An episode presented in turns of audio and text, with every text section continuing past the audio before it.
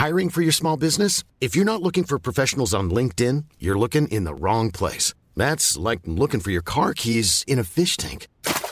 LinkedIn helps you hire professionals you can't find anywhere else, even those who aren't actively searching for a new job but might be open to the perfect role. In a given month, over 70% of LinkedIn users don't even visit other leading job sites. So start looking in the right place. With LinkedIn, you can hire professionals like a professional. Post your free job on linkedin.com slash people today.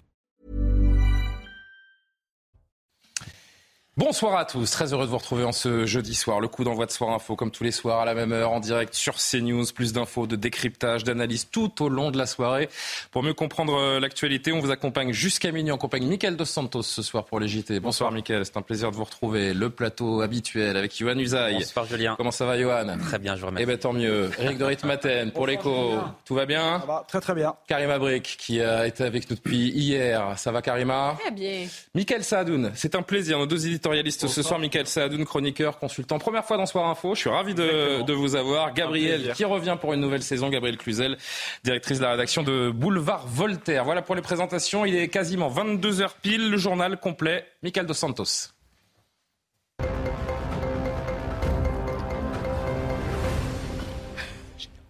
Une policière d'une quarantaine d'années tuée ce matin en pleine rue en Savoie. Les faits se sont déroulés vers, 20, vers 9h30 dans le village de la Croix de la Rochette près de Chambéry.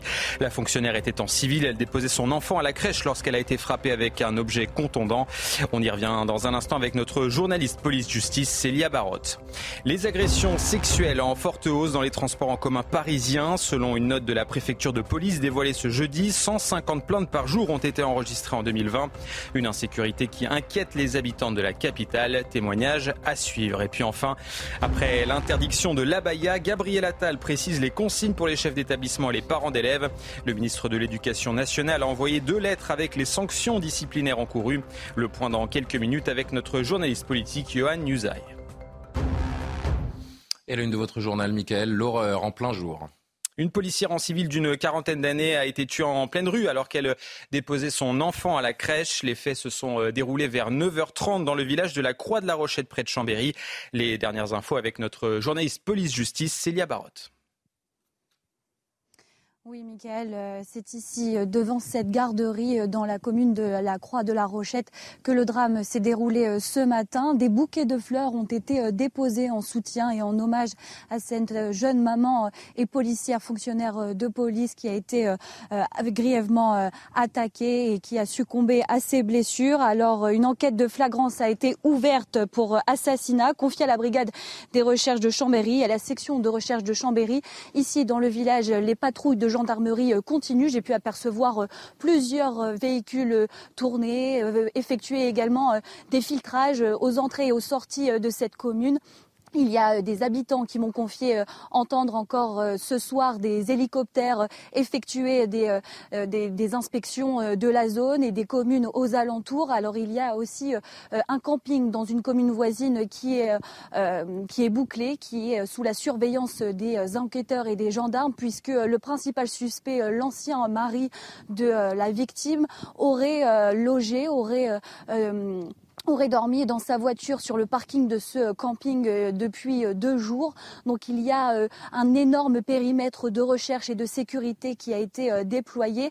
Aucun gendarme ne se trouve devant sur la scène du crime, mais les contrôles et les patrouilles continuent pour retrouver ce principal suspect qui a attaqué cette mère de famille à la machette selon le procureur de la République. Une autopsie du corps de la victime sera effectuée demain à l'Institut médical légal et judiciaire de Grenoble. Célia Barotte pour CNews depuis la Savoie. Merci beaucoup Célia. Dans ce journal également, les agressions sexuelles dans les transports en commun, elles sont en forte hausse. C'est le constat d'une note rendue publique par la préfecture de police de Paris. 150 plaintes par jour ont été enregistrées en 2020. Les principales victimes, les femmes. Pour y faire face, Valérie Pécresse souhaite renforcer la sécurité dans sa région. Écoutez la proposition faite par la présidente de la région Île-de-France.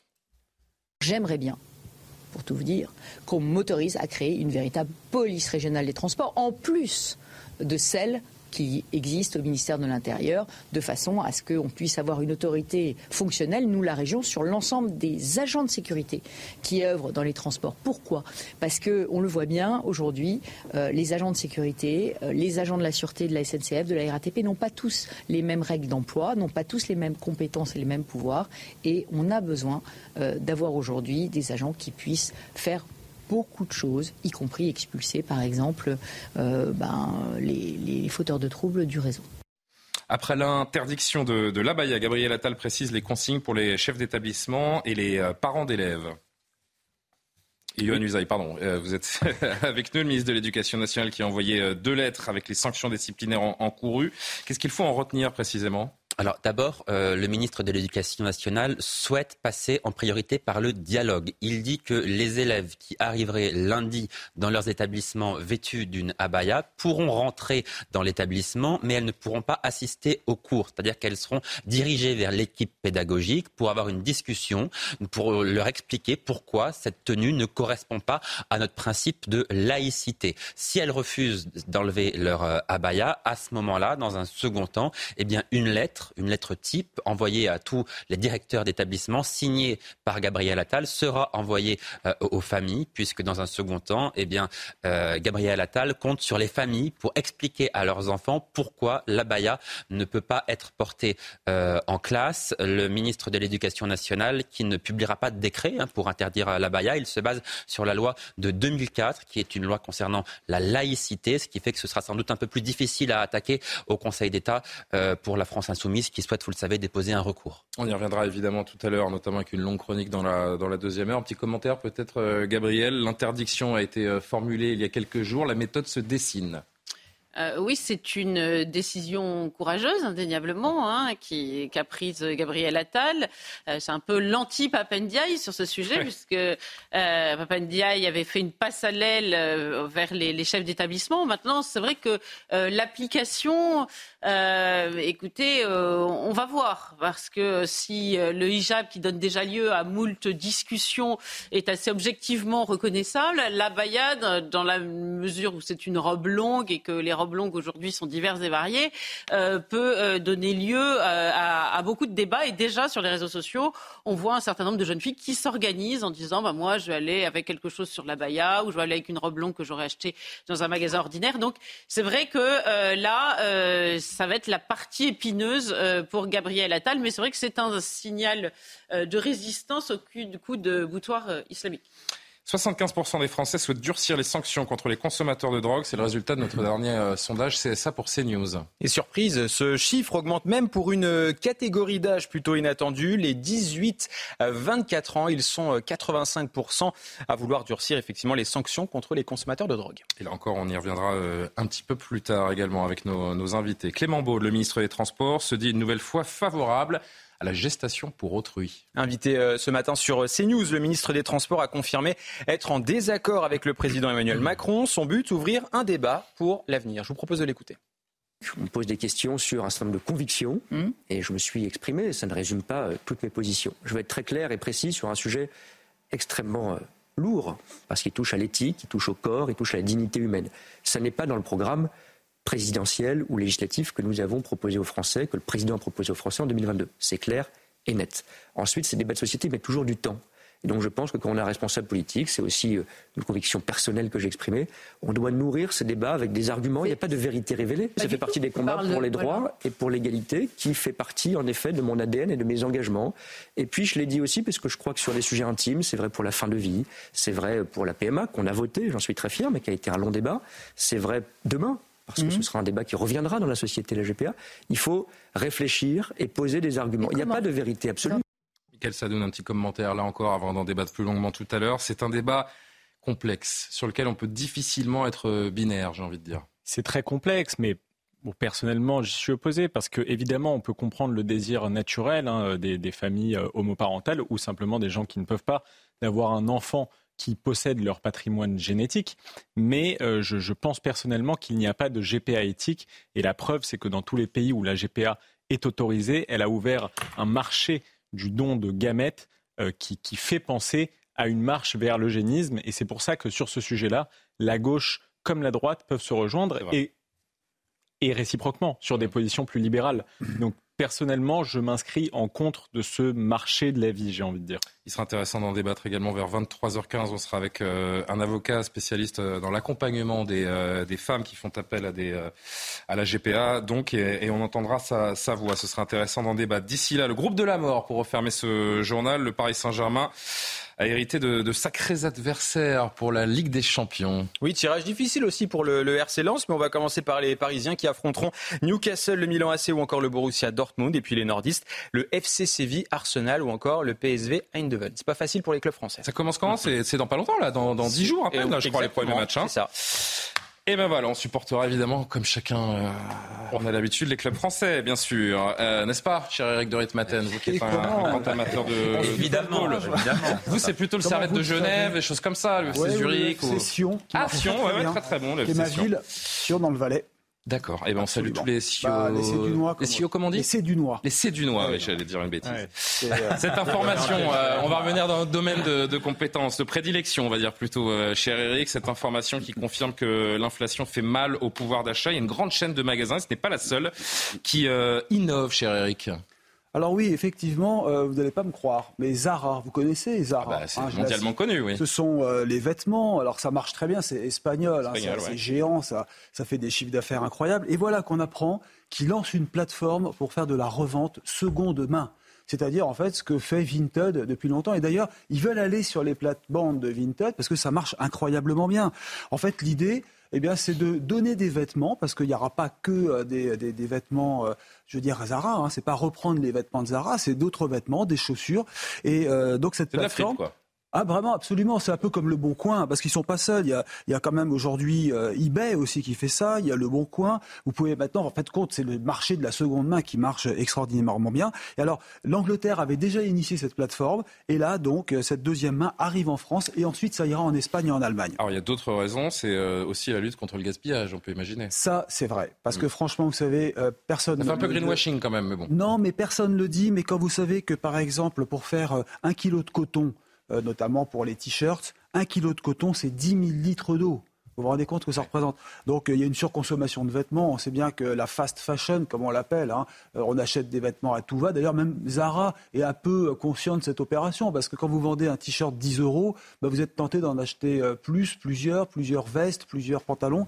Et, là, le fait qu'il y ait possibilité de remettre dans le circuit des objets, des, des habits qui ont déjà été utilisés, c'est plutôt une bonne chose. Ça représente un gros business? Alors ça représente énormément. J'ai demandé à l'Institut de la mode 6 milliards d'euros hein, de vieux vêtements, 6 milliards d'euros c'est quand même un énorme chiffre d'affaires. Donc ça a été acheté en France l'an dernier. Beaucoup de vêtements, beaucoup de chaussures, beaucoup de maroquinerie. Et aujourd'hui, pratiquement un Français sur deux déclare avoir été sur euh, ces sites de seconde main. Donc ça veut dire qu'il y a un véritable engouement. On habille beaucoup d'enfants. Et Vinted, pour les citer, eh bien, compte aujourd'hui 33 millions de membres. J'ai même interrogé euh, ma femme, hein, si vous me permettez. Bah, je ne savais pas, elle avait acheté des vêtements, de seconde main pour, pour ma fille. Et bien sûr, mais c'est pas Michael Dos Santos qui, me démentira. Il y a aussi beaucoup d'applications pour les, pour les bébés, pour les enfants, pour avoir des, des jouets des habits qui ont déjà été portés, la, seconde main.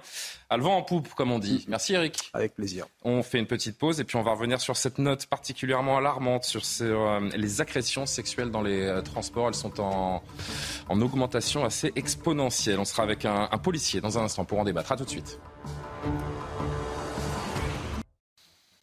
22h15, merci de nous rejoindre en direct sur CNews pour euh, la suite de Soir Info. Cette note qui euh, s'alarme de l'ampleur des agressions sexuelles dans les transports. Mains aux fesses, frottements, vidéos enregistrées sous les jupes. Les femmes font face à de multiples agressions sexuelles au quotidien, en particulier dans les transports en commun. On va en parler avec vous, Julien Chénardi. Merci d'être présent. Vous êtes secrétaire Alliance Île-de-France. Je vous donne la parole dans un instant.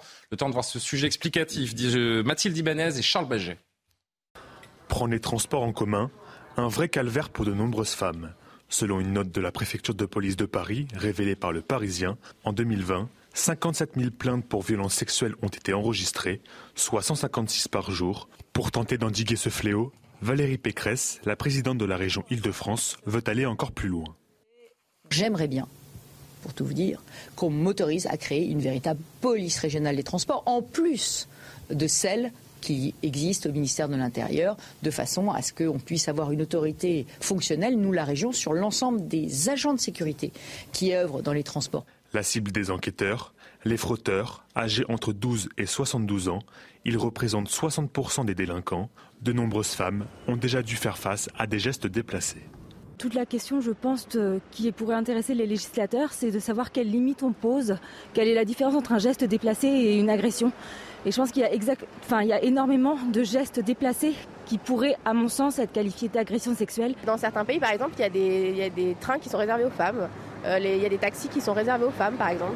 En France, depuis le début de l'année, 87% des femmes déclarent avoir déjà été victimes de harcèlement ou de violences sexuelles ou sexistes dans les transports. Julien Chénardi, rebonsoir, donc secrétaire Alliance euh, Île-de-France. On vient de le voir, quasiment 9 femmes sur 10 ont déjà fait les frais dans leur vie de ces euh, harcèlements, de ces agressions dans les transports. Fléau omniprésent chaque jour. Ce sont des centaines de voyageurs qui subissent euh, les assauts de, délinquants. Comment vous expliquez ces chiffres absolument hallucinants? Bah, vous l'avez rappelé, effectivement, il y a beaucoup, beaucoup d'agressions sexuelles euh, aujourd'hui dans les, transports en commun, euh, beaucoup de personnes qui se comportent mal. Euh, et j'ai envie de dire que c'est quelque chose qui est symptomatique aujourd'hui de notre, de notre société.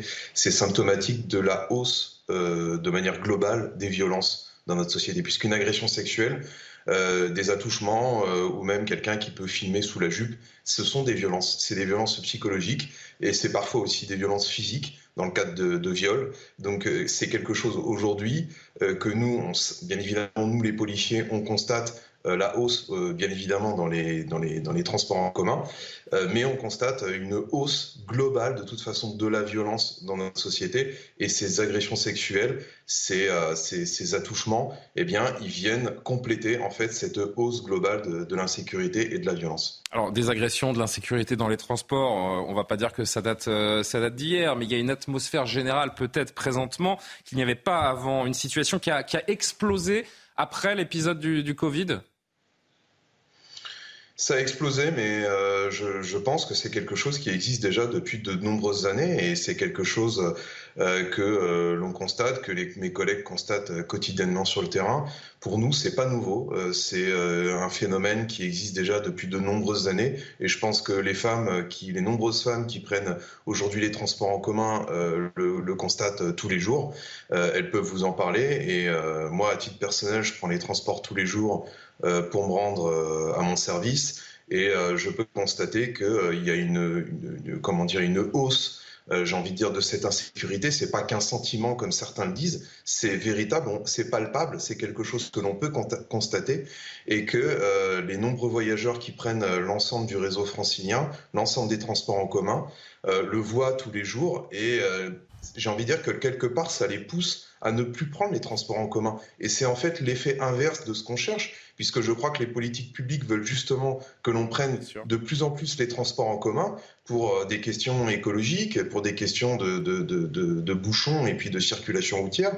Euh, eh bien, aujourd'hui, euh, rien n'est fait, j'ai envie de dire, pas grand-chose pour essayer de sécuriser ces transports. On a bien, nous, des, collègues qui, patrouillent quotidiennement dans ces, dans ces transports en commun, mais je pense qu'ils devraient être beaucoup plus nombreux et que les peines, lorsqu'on arrive à attraper ces individus, eh bien, qu'elles soient beaucoup plus fermes. Et ça, c'est à la justice, bien évidemment, d'agir. On a entendu la présidente de la région, Valérie Pécresse, proposer la création d'une police des transports. C'est la solution Plus de bleu, de la police dans les, dans les transports?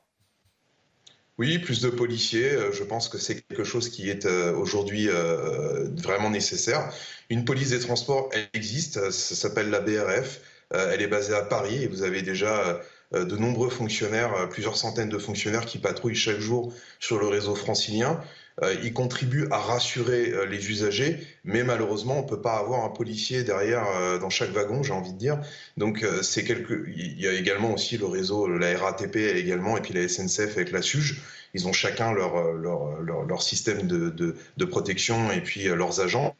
Mais je pense qu'il faut également euh, que l'on réfléchisse, et en tout cas il faut également, et là j'interpelle la justice, c'est sur les peines, puisque euh, moi j'aimerais euh, j'aimerais voir en fait quand quelqu'un est, interpellé par la police nationale, qu'est-ce qu'il en devient Voilà, est-ce qu'il est vraiment condamné? Est-ce que les peines sont appliquées? Et c'est ça aujourd'hui, parce que je pense que dans de nombreux cas, il y a des récidives, et c'est ça aujourd'hui qui doit nous interpeller. Julien Chénardi, secrétaire Alliance euh, Île-de-France. Merci d'avoir répondu à, nos questions. Il nous reste quelques minutes. Je voudrais qu'on fasse un petit tour en, plateau. Karima, vous vouliez euh, apporter un commentaire?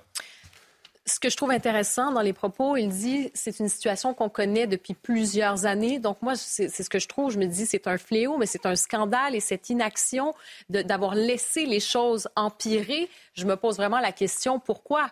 je ne sais pas, c'est peut-être mon le côté. Vous avez expliqué Julien Chélardi, hein, des récidivistes également, hein, des gens qui, qui, viennent et qui recommencent parce que la sanction n'est pas dissuasive ou pas appliquée. Donc on n'a pas pris vraiment le problème à bras le corps, c'est-à-dire que les, les solutions qui ont été apportées n'étaient pas suffisantes. Donc on parle de l'application des peines mais je pense simplement à une présence.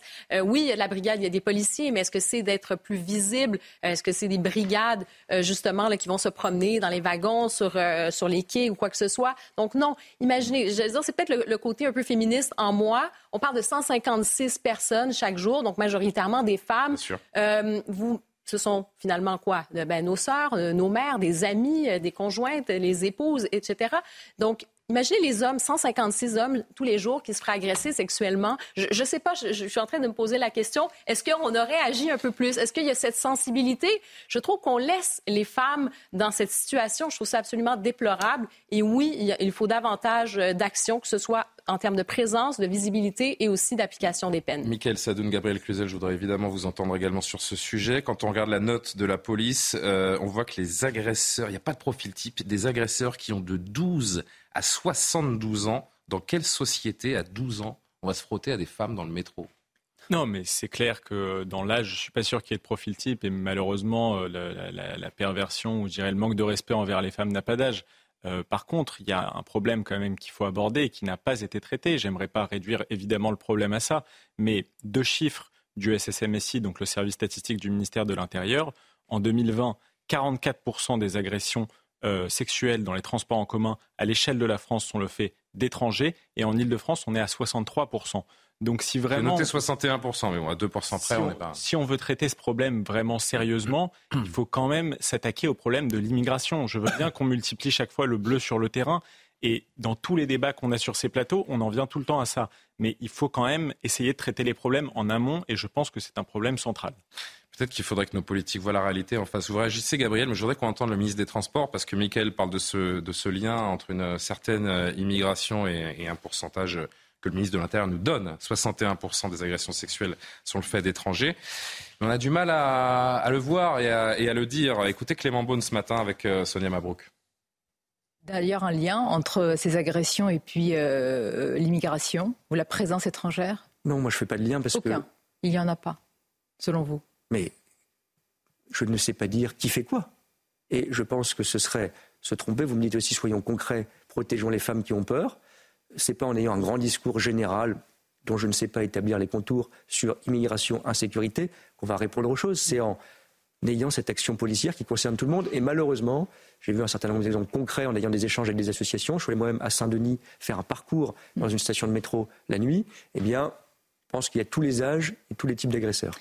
Pour trouver des solutions, Gabriel Cluzel, c'est vrai que ce serait bien déjà de voir la réalité en face. Oui, sa phrase, euh, je ne sais pas te dire qui fait quoi, elle est assez effrayante parce que si lui ne sait pas, qui va savoir en fait? Les chiffres sont ceux du ministère de l'Intérieur. Hein, c'est quand même euh, extrêmement gênant. Euh, on sent que sur cette question de l'immigration, il n'est pas du tout à l'aise. vous parlez de 62%, il faut rapporter ça à la population, des, la part de proportion des étrangers en Ile-de-France qui est de 14%. Donc ça paraît difficile de, de, de faire une, une passe à l'aile. moi, je remarque que la, question des violences faites aux femmes, a été au cœur du premier quinquennat d'Emmanuel de, Macron, et on en est là. Mais euh, défendre la condition des femmes, l'égalité homme-femme, c'est la liberté de circulation dans l'espace public. C'est pas euh, l'écriture inclusive ou c'est pas la croisade contre le barbecue. Euh, évidemment, ce qui m'étonne, c'est qu'on ne puisse pas se poser une question simple de, de, mœurs, c'est-à-dire mmh. qu'on le Quai d'Orsay, les guides touristiques déconseillent fortement aux femmes d'aller au fond de l'Afghanistan ou dans un certain nombre d'autres pays et ne se disent pas faire venir massivement des populations qui ne portent pas le même regard sur la femme, qui jugent de sa vertu à l'aune de la longueur de sa tenue, ça peut potentiellement poser des problèmes. On voit que Clément Beaune, il est plus à l'aise sur le sujet de la GPA que sur ce sujet-là. Enfin, vous rappelez que les, agresseurs sexuels euh, peuvent aussi être. Non, mais ça, pardon, mais hein. excusez-moi, c'est un. Oui, mais je, suis d'accord avec ce qu'il a dit. Non, mais je peux mais, juste mais, mais dans la proportion, vous avez raison. C'est une forme de sophisme, c'est-à-dire que on dit euh, il y a des agresseurs partout. Évidemment qu'il y a des agresseurs partout, mais ça n'enlève pas euh, cette, ce chiffre qui est quand même qui mérite la réflexion. C'est le moins qu'on puisse dire. Vous avez 10 secondes parce que je vais me faire taper sur les doigts. C'est un chiffre qui est effrayant effectivement, mais qui ne représente pas la réalité parce que c'est le nombre de plaintes. Ça ne prend pas en compte évidemment les femmes qui sont victimes et qui ne hmm. déposent pas plainte et qui sont sans doute extrêmement nombreuses également. Dans 4 minutes, Michael, on vous retrouve pour le JT. Vous êtes prêts? Toujours. Eh bien c'est parfait. À tout de suite. La pause. 22h30, le retour de Sport Info et du JT de Michael Dos Santos.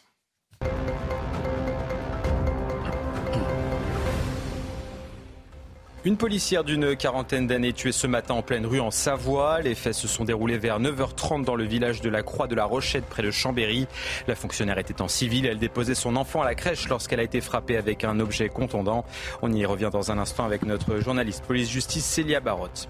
Gérald Darmanin souhaite expulser tous les délinquants coupables d'actes graves des logements sociaux.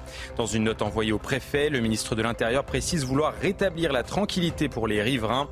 Plus de précisions avec notre journaliste et puis enfin, une piscine dans une cellule de prison. C'est l'étonnante trouvaille faite par des surveillants de la prison de Valence. L'homme s'est même permis de diffuser les images sur les réseaux sociaux. Alors comment cette piscine a-t-elle été introduite malgré les contrôles lors de cette prison? Réponse dans ce journal.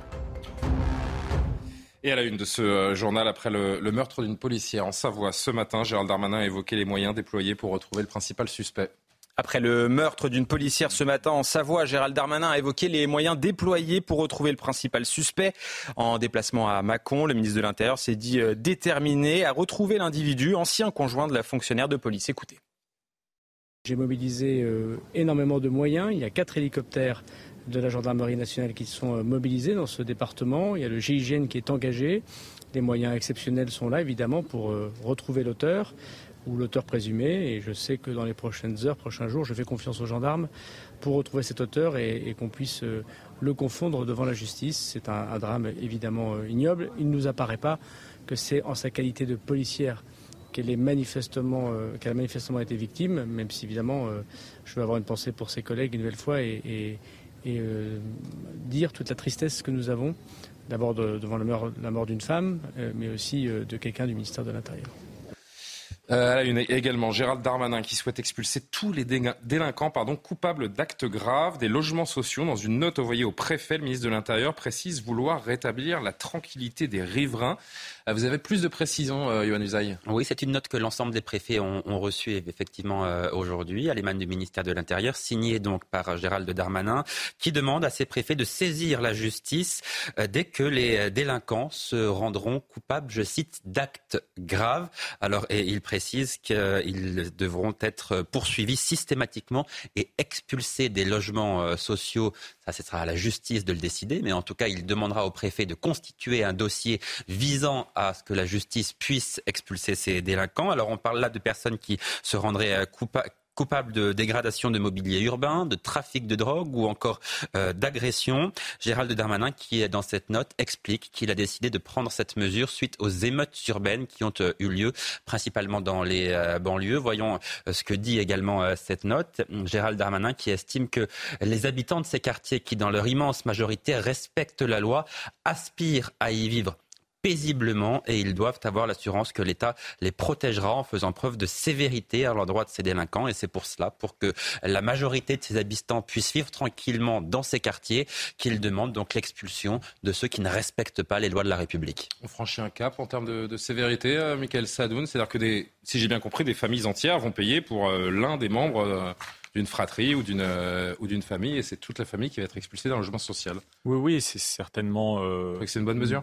Oui, c'est certainement une bonne voie de s'attaquer au portefeuille euh, maintenant des gens. Je pense que c'est plus efficace euh, ainsi. Il y a d'ailleurs une proposition de loi qui est mise sur la table par les Républicains assez récemment et qui consiste à priver euh, d'allocations sociales toutes les familles, tous les parents en fait de délinquants ou de, de, jeunes, de mineurs qui posent vraiment des problèmes dans la société. Il me semble que c'est assez normal que l'État ne servent pas en plus de l'argent à ceux qui détruisent ces structures. Et on a bien vu au moment des émeutes euh, euh, la violence qui s'est déchaînée contre la France et contre l'État. Justement, en parlant des, émeutes euh, des, derniers mois, Vincent Jeanbrun prend la parole sur CNews. Son domicile avait été incendié en présence de sa femme et ses enfants lors de ces fameuses émeutes. Près de deux mois et demi après les faits, le maire de l'Aïle-et-Rose s'est dit mécontent de la réponse de l'État. L'élu a révélé que les responsables étaient toujours dehors, de quoi laisser craindre le pire pour l'avenir. Écoutez. L'été a éteint les flammes, mais les braises sont toujours là. Il suffit d'un petit rien, d'une petite brise pour que l'incendie reparte. Euh, même cause, même effet. Les quartiers sont toujours là, la même situation sociale, la même tension, et même pire, parce que ils ont testé la République, la République n'a pas réagi. Et vous en Plus voulez 10 000 euh, émeutiers ont testé la République, l'ont attaqué, l'ont blessé, et, la République n'a pas réagi. Donc, en fait, ce sera pire la prochaine fois. Ça ira plus loin. On évoque à présent cette image qui en a surpris euh, beaucoup. Une piscine dans une euh, cellule de prison. C'est l'étonnante trouvaille faite par des surveillants de la prison de Valence. Et ce n'est pas le seul pied de nez, puisque l'homme diffusait également les images sur les réseaux sociaux. Alors comment cette piscine est-elle arrivée là? Que risque-t-il? Réponse avec euh, Soumaya Lalou et Sarah Fenzari. Musique à fond, piscine gonflable. Vous ne rêvez pas? Nous sommes bien dans une cellule du centre pénitentiaire de Valence. Filmée fièrement par un détenu, la vidéo est diffusée il y a quelques semaines sur ses réseaux sociaux, ce qui permet aux surveillants de repérer l'infraction. Dans un communiqué, ils expriment leur stupéfaction. Il ne manque que la crème solaire. Il se permet même de se filmer tranquillement au frais, les pieds dans l'eau, au nez et à la barbe de l'administration. Comment une piscine arrive en cellule? Il va falloir se poser les bonnes questions. À quand la découverte d'armes ou autres? La piscine a donc été saisie à la cellule du détenu, entièrement fouillée. Ce dernier risque notamment de comparaître devant une commission de discipline. Selon les syndicats, la piscine aurait pu être livrée par un drone. Depuis le début de l'année, les drones survolent les murs d'enceinte pour livrer toutes sortes d'objets aux détenus, comme l'explique ce représentant de Force ouvrière Justice. On a aussi euh, les téléphones portables. Il faut rappeler que les téléphones portables euh, permettent la préparation de 100% des évasions. Ça permet aussi de continuer de gérer le trafic de stupéfiants ou certains réseaux de proxénétisme. Mais aussi, à côté de ça, il y a tout ce qui dit armes à feu et euh, produits explosifs qui, peuvent être utilisés dans le cas des évasions. Donc c'est vraiment un gros problème sécuritaire. Les surveillants réclament donc la mise en place de brouilleurs, comme c'est le cas à Grenoble. Gabriel Cluzel, votre euh, réaction, ça peut faire sourire euh, au premier abord, mais c'est vrai que si on pousse un peu la réflexion, ça pose quand même la, la question sur euh, la sécurité des prisons françaises et ce qui entre. Non, mais il y a deux sujets. La première chose, de fait, c'est comment cette piscine est arrivée là. Et si cette piscine est arrivée là, qu'est-ce qui peut aussi arriver là C'est pas une piscine olympique. Non, mais, hein, non, non, mais c'est très bien, mais c'est pas le moment, sujet. Une hein. Très bien, mais il n'empêche qu'elle n'avait rien à faire là et que euh, le, deuxième sujet, c'est que le, prisonnier s'en est vanté. C'est ça. En fait, il a voulu narguer. Euh, c'est plus choquant qu'il ait un téléphone portable pour faire des réseaux sociaux que la piscine. et, et, et qu'il se sente euh, assez d'impunité finalement pour pour, euh, pour s'en vanter et narguer ceux, ceux qui l'ont mis euh, en prison. Mais euh, les, les, là, ça reste relativement anecdotique, la piscine gonflable, parce que quand vous en parlez à certains surveillants de prison, ils vous disent qu'il y a du trafic de drogue. D'ailleurs, c'était dans le témoignage. Il y a un certain nombre de gens qui s'installent un mode de vie tout à fait confortable. Vous me dites, c'est pas une piscine olympique. Oui, bah pardon, encore heureux, n'est-ce pas? Bon, bah, c'est la moindre des choses. Donc, mais c'est vrai que symboliquement, on est tous là s'offusquer. Il a une piscine dans sa cellule. Symboliquement, que cette piscine ait pu rentrer et que la personne euh, en, tire de, une forme de gloriole, c'est quelque chose de choquant, évidemment. Bon, euh, encore un mot euh, dans ce journal d'économie euh, maintenant. Pour faire face à l'inflation, de nombreux Français changent leurs habitudes. Éric de Ritmaten, je me tourne vers vous parce que beaucoup de Français tentent de faire un maximum d'économie avec les problèmes de pouvoir d'achat, l'inquiétude sur les taux. Les Français changent leurs habitudes d'épargne. C'est ce qu'on apprend aujourd'hui. Voilà, ceux qui ont bien sûr un peu de gras à la fin du mois, comme on dit. Hein. Mais il y a aussi un autre phénomène, c'est euh, ceux qui font des économies parce qu'ils ont peur de ne pas pouvoir partir en vacances. On met un peu d'argent. Et la France détient le record en Europe de l'épargne, 18%. C'est-à-dire, vous gagnez 100 euros, il y a 18 euros qui sont mis, on essaye de les mettre de côté pour justement se payer, euh, bah, faire face aux dépenses imprévues ou alors les vacances et autres. Bon, ça c'est vraiment pour ceux qui, qui peuvent, hein, parce qu'on sait bien qu'en ce moment, avec le pouvoir d'achat qui est très limité, euh, les gens finissent le mois souvent avec euh, le portefeuille vide dès le 20 ou le 15. Hein. Alors, ce qui change aujourd'hui, c'est que cet argent, pendant longtemps, il dormait sur des comptes qui rapportait rien. Bah, on s'en fichait puisque c'était 0%. Rappelez-vous, le livret A pendant des années rapportait presque zéro, enfin 0,5, au mieux 1%. On recevait le rendement chaque année, on avait gagné 5 euros. Voilà, c'est vraiment zéro, donc ça dormait. Et on avait atteint un chiffre qui vous dira peut-être rien du tout, mais je vous le donne quand même, 544 milliards d'épargne sur de l'argent qui dort. C'est voilà, comme si vous, autrefois on mettait ça dans des, dans des bas de laine, vous savez, ou sous le matelas. Ben, c'est un peu pareil, sauf qu'au lieu que ça soit sous votre matelas, c'est sur des comptes en banque qui ne rapportent rien, mais qui aident bien les banques parce que les banques, elles, savent le faire travailler. Avec la hausse des taux, tout a changé. Le livret A, maintenant, c'est 3%. Donc, eh bien, qu'est-ce qu'on fait? On sort l'argent qui est normé sur des comptes comme les comptes sur livret, le compte courant, parce que c'est la masse hein, qui fait ces milliards. Hein. Si chacun a 1000 euros qui dort, vous imaginez ce que ça représente pour 20, millions ou 30 millions de foyers. Donc, cet argent a été fléché vers des épargnes qui sont rémunérées. Et c'est ça qui change aujourd'hui. Les Français cherchent de l'argent par les taux d'intérêt qui rapportent plus. Merci beaucoup Eric euh, Dorit-Maten pour ces précisions. Avant de conclure ce journal, un mot de football. On entendait euh, hier ou avant-hier Thierry Henry qui euh, faisait ses premiers pas avec l'équipe de France Espoir, l'équipe de France A un sélectionneur que chacun connaît, Didier Deschamps. Une nouvelle liste a été euh, publiée aujourd'hui. Oui, pour le match face à l'Irlande, un match qualificatif pour l'Euro 2024. Principale surprise, euh, Lucas Hernandez, voilà, nouveau défenseur du PSG, de retour après neuf mois d'absence chez les Bleus. Autre surprise, les présences de N'Golo Kanté et Paul Pogba, pourtant un peu utilisés dans leurs clubs respectifs. Le match aura lieu au Parc des Princes le 7 septembre prochain. Golo Kanté qui est parti en Arabie Saoudite, je crois, comme Exactement. Euh, notamment. Merci, euh, Michael. On se retrouve à 23h pile pour un nouveau JT complet. Je me tourne vers Johan Usaï, l'événement politique de la semaine.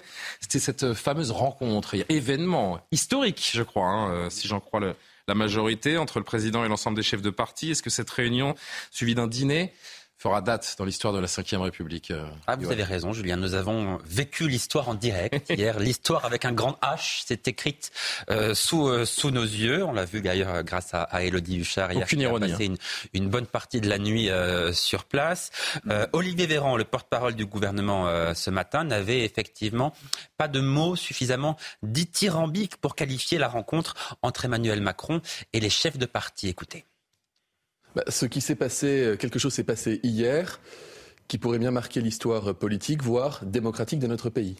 Des gens qui ne se parlent pas, qui ne s'entendent pas, qui ne se comprennent pas, qui ne pensent pas la même chose, même se combattent, dont on disait encore hier qu'une bonne partie d'entre eux n'atteindrait même pas le dîner, ont décidé de se parler à huis clos, ont décidé d'échanger, ont décidé de partager des accords, des désaccords, mmh.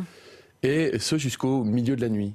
C'est quelque chose qui n'était jamais arrivé dans l'histoire de notre pays. Et en tant que ministre en charge de la démocratie, c'est plutôt une image qui doit faire plaisir aux Français. La classe politique a été capable d'entrer dans un processus inédit de discussion. Et j'ajouterai pour terminer qu'ils ont même décidé, a priori, de ce que j'ai compris, que cet exercice-là valait le coup d'être reproduit.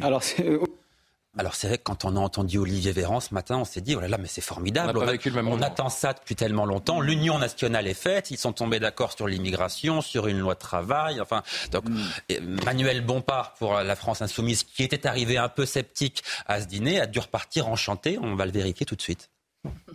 J'ai eu l'impression de vivre un peu 12 heures euh, sur la planète Mars, euh, avec euh, un certain nombre de débats, de discussions, de dissertations mais aucune annonce, aucune mesure concrète sur euh, les problématiques et les priorités qui sont les priorités aujourd'hui des Françaises et des Français. On s'est battu, ça a été dit, on a porté des propositions euh, concrètes euh, sur euh, le blocage des prix, puisque les prix ont atteint des niveaux extraordinaires. Le président de la République l'a balayé d'un revers de la main. il a évoqué la question des référendums. Nous avons dit l'ensemble des formations politiques de la NUPES que le premier référendum à faire dans ce pays, c'est le référendum sur le projet de loi sur la retraite à 64 ans. Il a dit qu'il assumait sa réforme et qu'il n'était pas question de la soumettre à référendum. Voilà, manifestement pour Manuel Bompard, ce moment n'a rien d'historique et vous l'avez compris, l'ensemble des participants n'ont pas vécu de la même manière manifestement cette réunion. Mais est-ce qu'il y a quelque chose à retenir quand même euh, de 12 heures d'entretien avec toutes les oppositions? Alors, il y a des choses à retenir, oui, sur l'international, vous allez me dire, ça ne fait pas partie des préoccupations principales des, Français, mais les chefs de parti ont appris beaucoup de choses sur la situation euh, internationale. Le président de la République a parlé des institutions. Il a effectivement considéré que les Français n'avaient pas suffisamment l'occasion de s'exprimer dans notre pays, qu'ils n'avaient pas suffisamment l'occasion de donner leur avis sur tel ou tel sujet. Ils ont parlé des référendums, rien n'a été acté. Et puis, euh, Jordan Bardella a fait une proposition concernant les institutions. Il a dit, Monsieur le Président, nous, au Rassemblement national, nous sommes pour un septennat non renouvelable. Et c'est là que le président de la République a, prononcé euh, cette phrase qui a beaucoup fait parler aujourd'hui, parce que vous savez qu'aujourd'hui, à cause de la réforme des institutions, précisément de la Constitution de, de 2008, un président ne peut pas effectuer plus de deux mandats euh, successifs et Emmanuel Macron a considéré, je cite, qu'il s'agissait là d'une funeste connerie.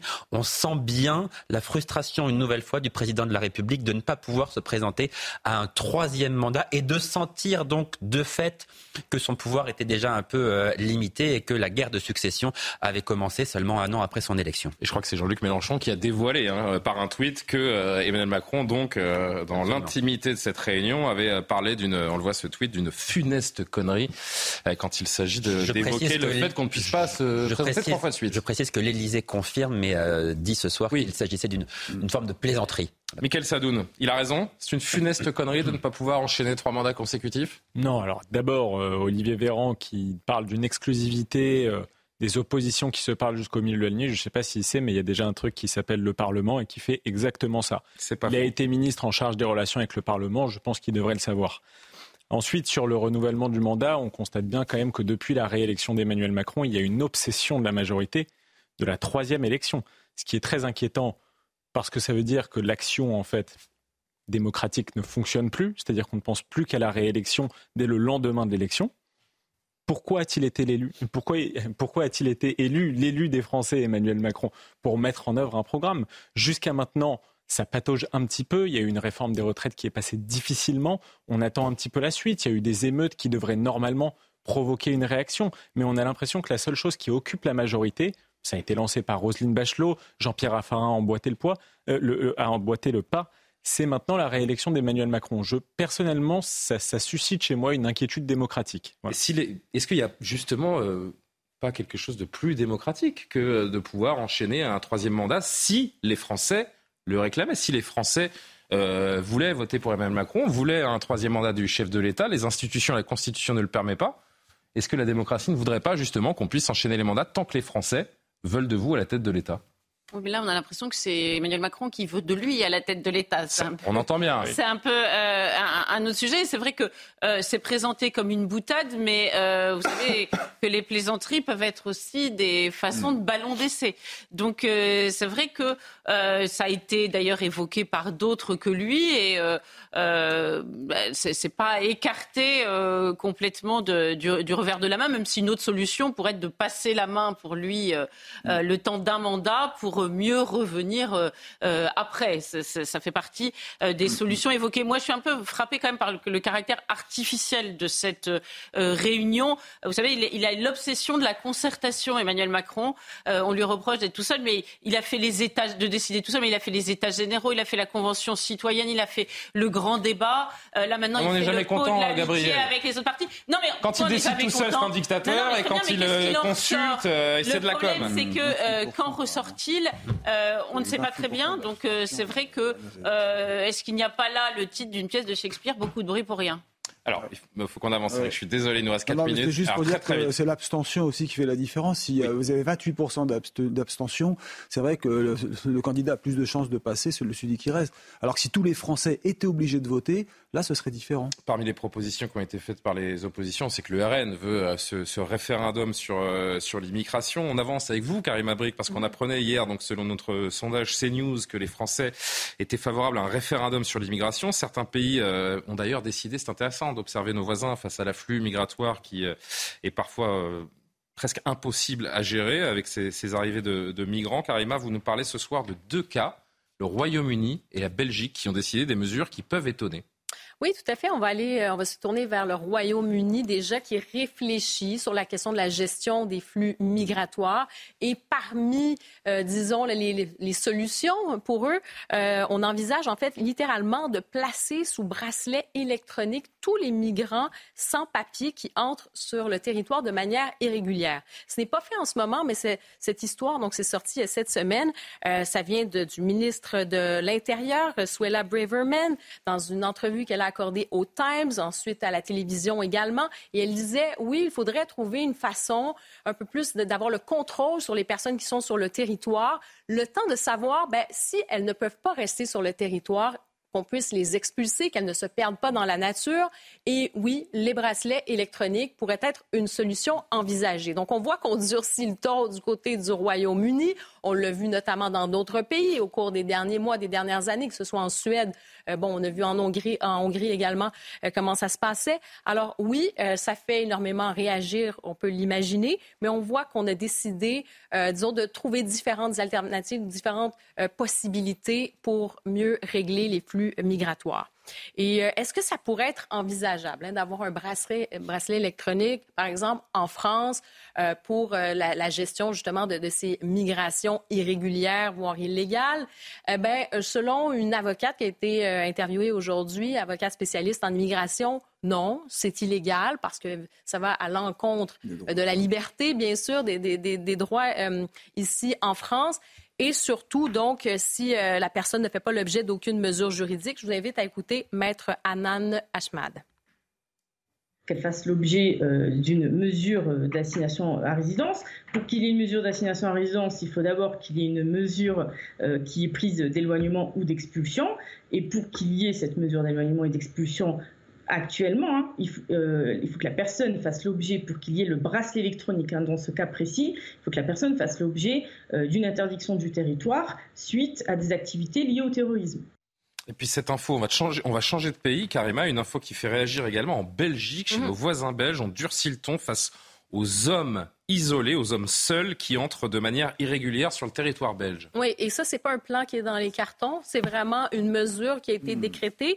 Euh, c'est la secrétaire d'État à l'asile et à la migration, Nicole Demore, qui a annoncé littéralement euh, donc que le pays, la Belgique, a décidé de suspendre temporairement l'accueil des hommes seuls.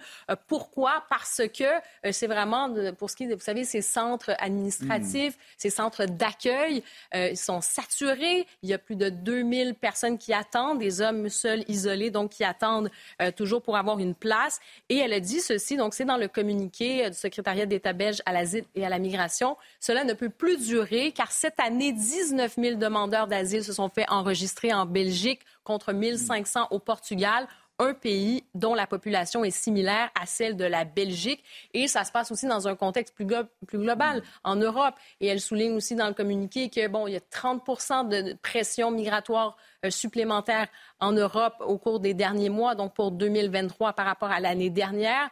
Alors oui, on voit que c'est une mesure assez ferme. On veut privilégier les familles avec des enfants mais vous voyez déjà qu'il y a plusieurs associations humanitaires, Médecins sans frontières, qui dénoncent en disant ben, ces personnes-là vont se retrouver euh, dans la rue avec toutes sortes de, problèmes qu'on peut entrevoir. Alors oui, on voit qu'il y a plusieurs pays qui décident de serrer la vis. Que ce soit des bracelets électroniques ou de refuser les hommes seuls, c'est vrai que on se dit que s'il y avait une uniformité des mesures euh, européennes, on n'en viendrait pas à des cas, euh, des cas aussi extrêmes parce que c'est assez inhumain. je ne sais pas ce que vous en dites, mais le, problème, c'est que l'Europe, qui pourrait trouver les peuples européens qui finalement ont une vision commune sur cette question migratoire, eh bien, on ne leur pose pas la question parce qu'on a peur de la réponse. 23 h dans quelques instants, on se retrouve pour le JT de Michael Dos Santos. À tout de suite. Quasiment 23 h Merci de nous rejoindre en direct pour la deuxième partie de Soir Info avec Michael Dos Santos pour le JT.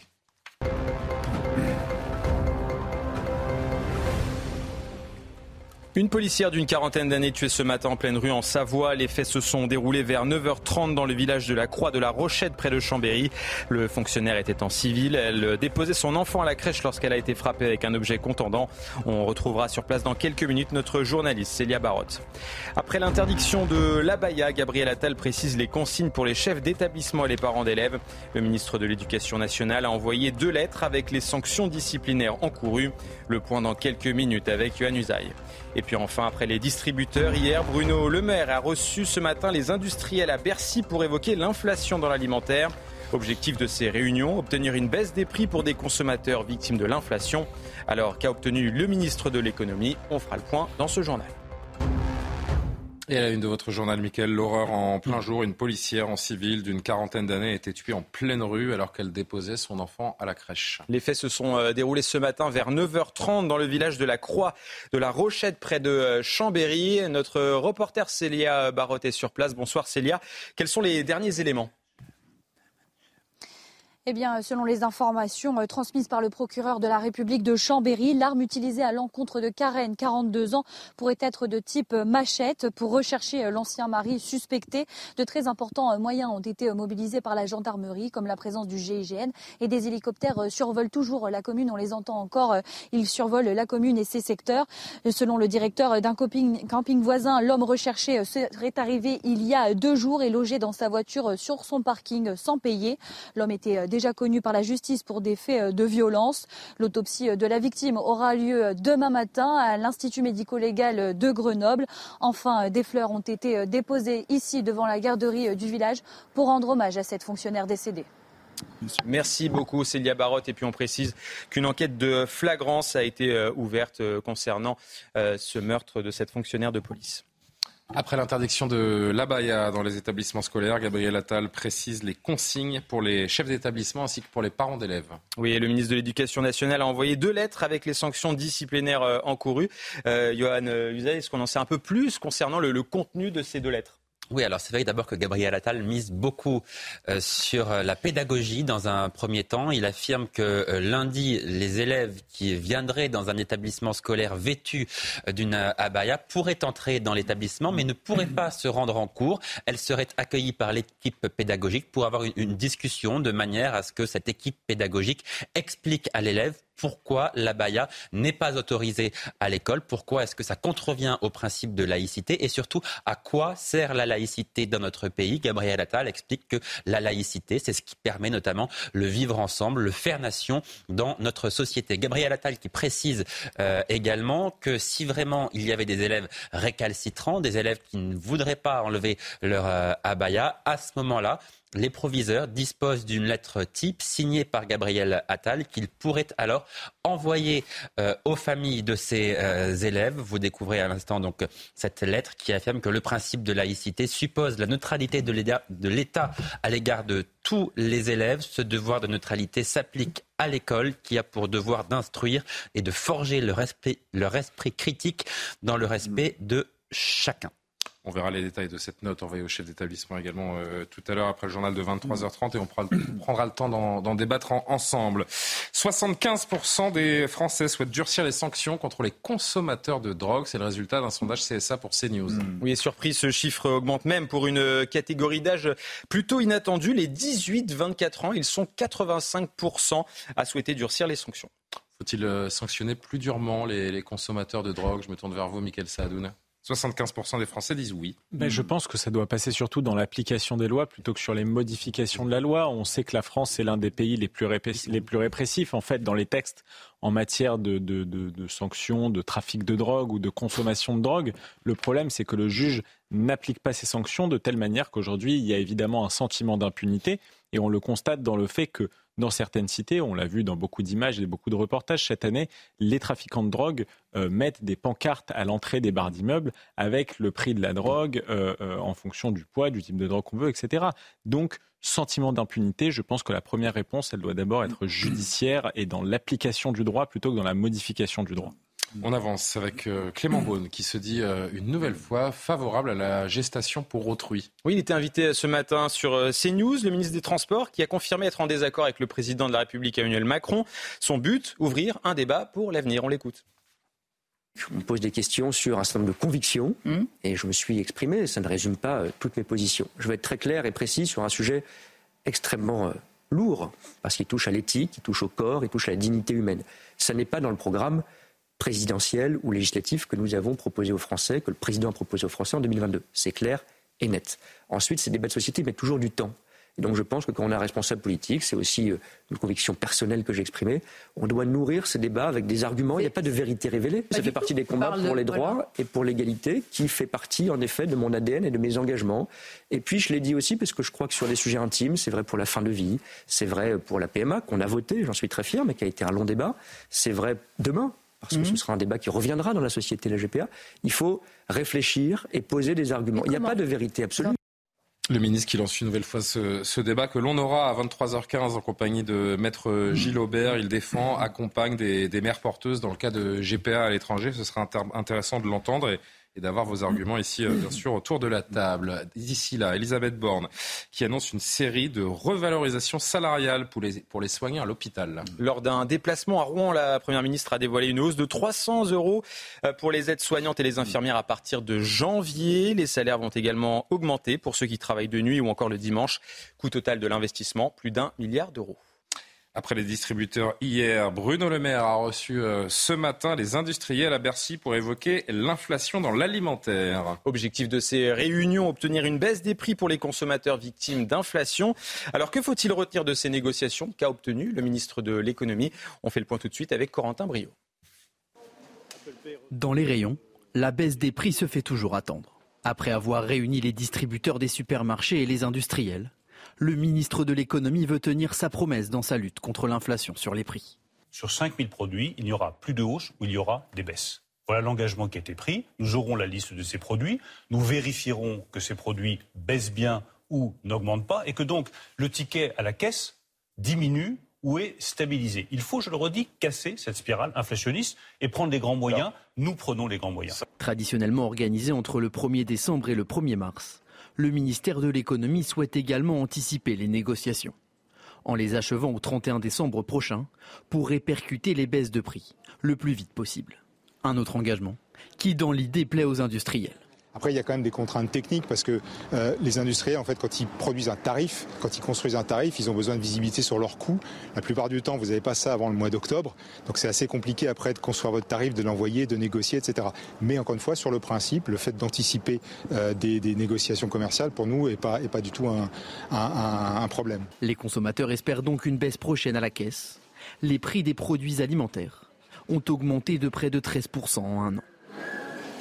Qu'on comprenne bien, Eric de Ritmaten, cette réunion, cette nouvelle réunion entre les grandes marques et le, et le ministre de, de l'économie, c'est une bonne ou une mauvaise nouvelle pour les consommateurs à l'arrivée? Je pense qu'elle a servi à rien. Ah. On a gagné un mois. C'est-à-dire que théoriquement, là où on espérait modifier les prix après les négociations. Parce que l'inflation remonte en août en fait. Au mois de mars, ça va être au mois de janvier. Voilà, bon, on va gagner un mois, peut-être à deux mois maximum. Alors le pire, c'est que l'inflation continue de monter, mais parce que vous avez eu l'électricité qui a augmenté en, juillet, vous avez le pétrole qui continue de grimper avec le prix du carburant à la pompe, et puis c'est un problème en Europe. L'ennui, c'est que la France aujourd'hui, avec l'Espagne, c'est le pays qui a la plus forte inflation de l'Insee. Hein. c'est l'inflation moyenne. On ne parle pas d'alimentaire, mais c'est le taux euh, d'inflation et le plus, supérieur à celui de la moyenne européenne. Euh, L'Allemagne est tellement inquiète devant cette inflation qu'elle a mis en place un billet de train à prix unique 9 euros. Vous rendez compte pour voyager dans toute l'Allemagne, alors sous conditions bien sûr, mais pour faire toute l'Allemagne, vous avez un billet 9 euros et ils espèrent que ça va impacter euh, justement l'inflation au mois prochain. On pense que l'inflation va quand même commencer à ralentir, mais euh, vous verrez la une des échos euh, qui, que vous présenterez peut-être tout à l'heure. Il y a vraiment une pression qui monte sur l'inflation dans toute l'Europe et on pense que le problème est loin d'être réglé, contrairement à ce qu'on entend. Bah alors cette réunion à Bercy, qu'est-ce qu'il en ressort précisément? Bah, Il en ressort que les négociations vont reprendre en septembre, mais est-ce que vraiment les industriels, ils sont bien gentils, mais est-ce qu'ils vont jouer le jeu?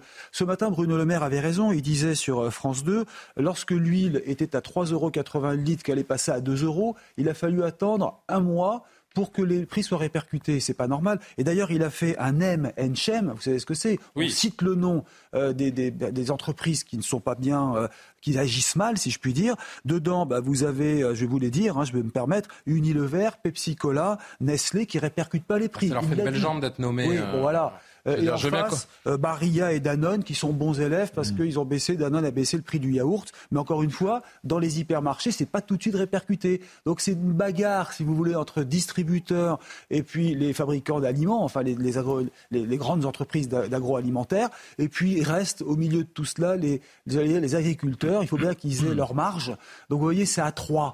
Et comment va-t-on régler tout cela? Parce qu'il y a encore le pétrole qui coûte cher, le transport qui coûte cher, et puis les, salaires qui vont monter. Donc la grande distribution est obligée de monter les salaires. Enfin, c'est une spirale infernale. Et je pense que l'inflation, même si elle ralentit, c'est sûr, elle n'est pas prête de disparaître. Michael, je voyais réagir, cette spirale infernale dont parle Eric, euh, c'est vrai qu'on voit mal de quelle façon nous allons en, sortir, en tout cas à moyen terme. Bien sûr, alors cette spirale, d'abord, elle a été nourrie par deux phénomènes, qui est la spirale euh, euh, prix-salaire, dont on a beaucoup parlé et que le gouvernement a essayé de contenir, mais surtout la spirale prix-prix, ce que les Américains mm-hmm. appellent la gridflation, c'est-à-dire l'inflation en fait par la cupidité des entreprises qui profitent de la hausse des matières premières pour les répercuter très mm-hmm. rapidement sur leurs marges et de manière exagéré. Je pense qu'on a sous-estimé ce, ce, phénomène dans un premier temps. Et puis maintenant aussi, ce qui n'est pas dit, et notamment par Bruno Le Maire, c'est que ce que les Américains encore appellent la core inflation, c'est-à-dire l'inflation mm. cœur, euh, l'inflation sous-jacente, c'est-à-dire hors prix des matières alimentaires ou des prix de l'énergie,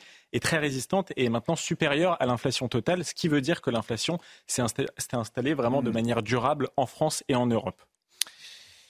Vous aimez le football? J'aime bien. Vous supportez qui?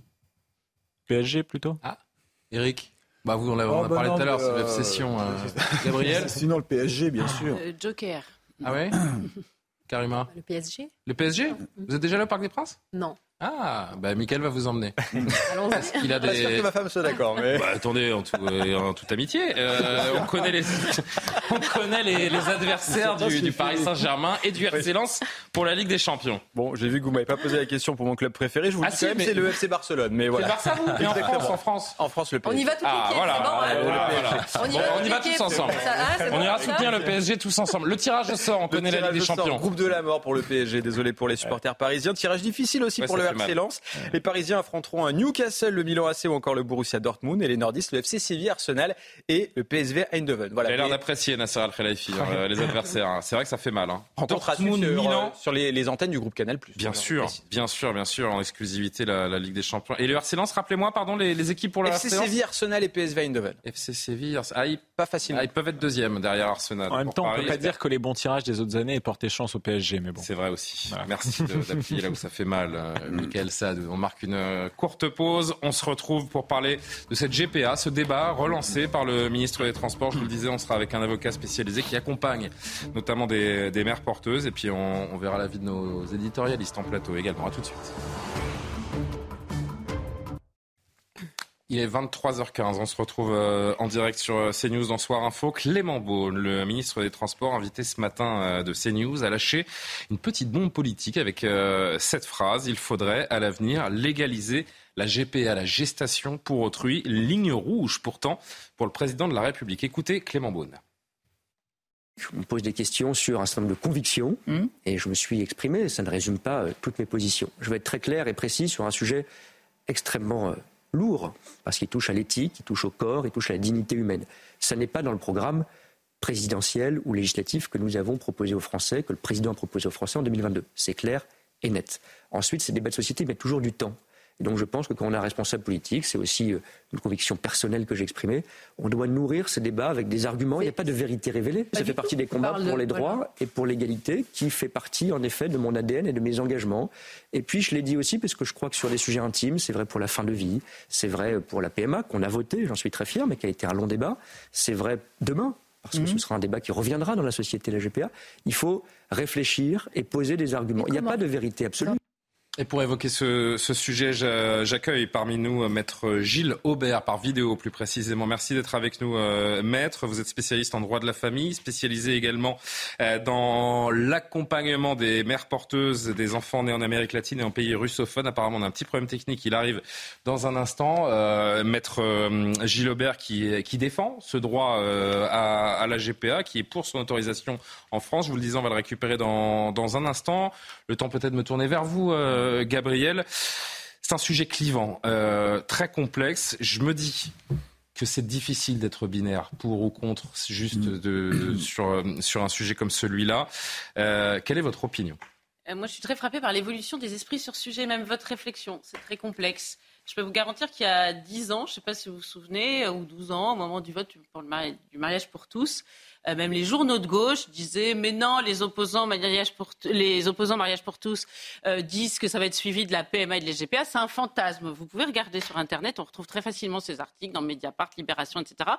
Et euh, la PMA pour tout est passé. Et puis maintenant, on se dit que la GPA, c'est un sujet complexe, qu'il n'y a pas de vérité révélée. Alors déjà, je, je, je trouve sa remarque extrêmement choquante. Bien sûr qu'il y a des vérités révélées. L'esclavage, tout le monde est d'accord pour dire que c'est pas bien. Le relativisme de Clément Beaune m'a profondément marqué. Et on voit qu'on essaie de faire évoluer les esprits. Alors il dit, ça serait bien de faire euh, euh, légaliser la GPA, mais pas tout de suite, plus tard. Et vous savez que Gabriel Attal, en 2019, dans Libération aussi, il avait dit, euh, bah moi, le jour où ce sera légal, je suis pas contre la GPA. Et on rajoute toujours éthique. Mais la GPA éthique, c'est un oxymore. Quand vous savez comment ça se passe pour une femme, là aussi, prétendre lutter contre les violences faites aux femmes et envisager euh, que, la, que la GPA puisse être légalisée, c'est complètement fou. Je remarque d'ailleurs. C'est le cas dans certains pays, euh, Gabriel. Ah, mais oui, mais par notamment aux États-Unis.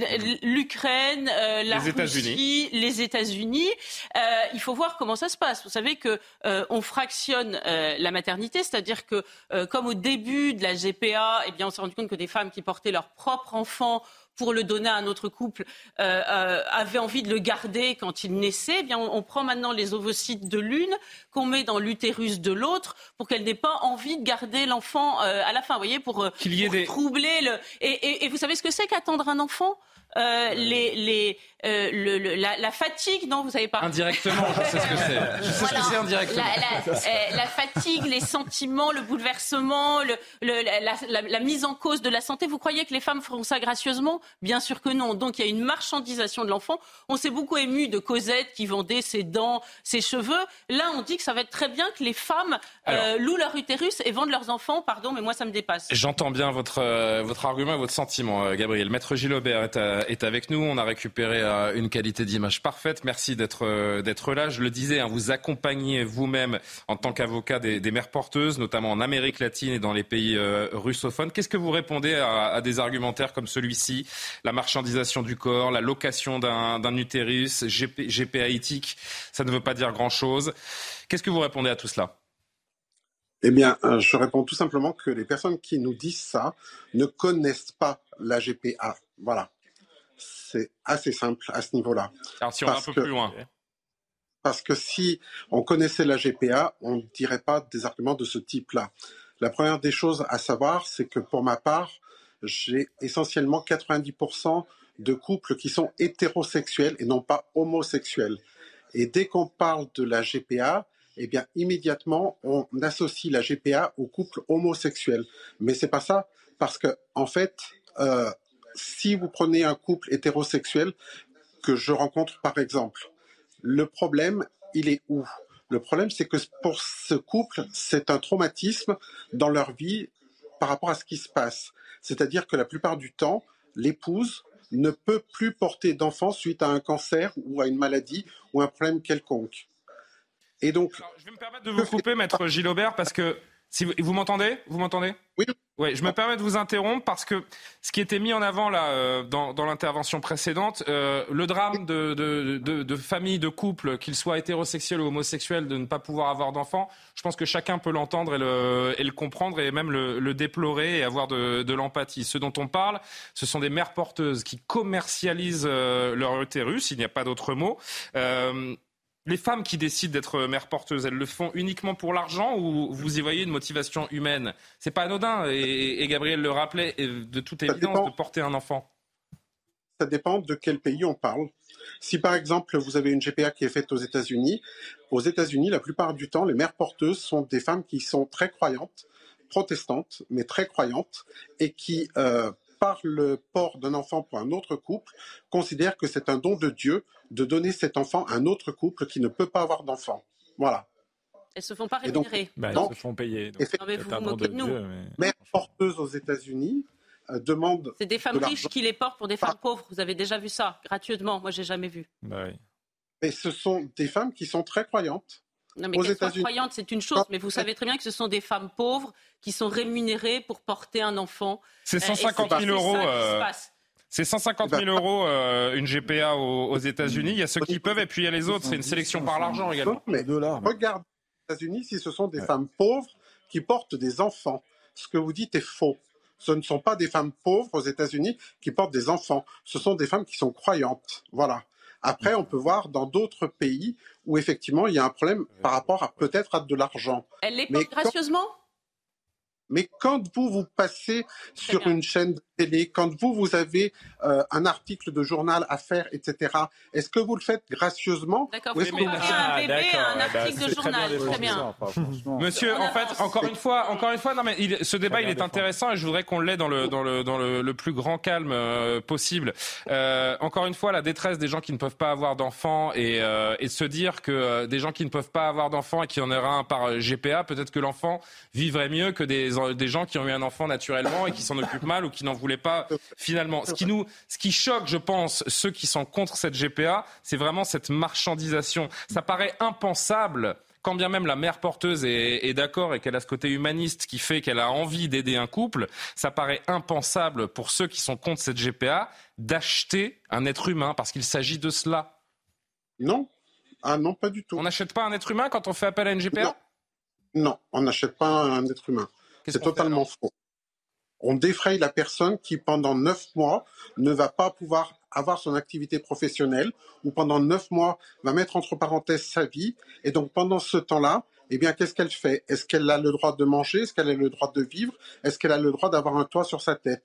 La réponse est oui. Et donc, pour ça, il faut bien que cette mère porteuse soit défrayée de ces euh, frais qu'elle peut avoir, elle, par rapport à ce qu'elle propose pour des familles qui ne peuvent pas avoir d'enfants. Voilà. Michael Sadoun qui veut réagir sur ce plateau. Bon, on voit bien que c'est simplement une question de vocabulaire, mais défrayer quelqu'un, ça veut simplement dire payer quelqu'un en fait pour acheter un enfant comme si c'était un bien de consommation. Je sais que c'est dit d'une manière un peu un peu dure, mais c'est comme ça que ça se fait.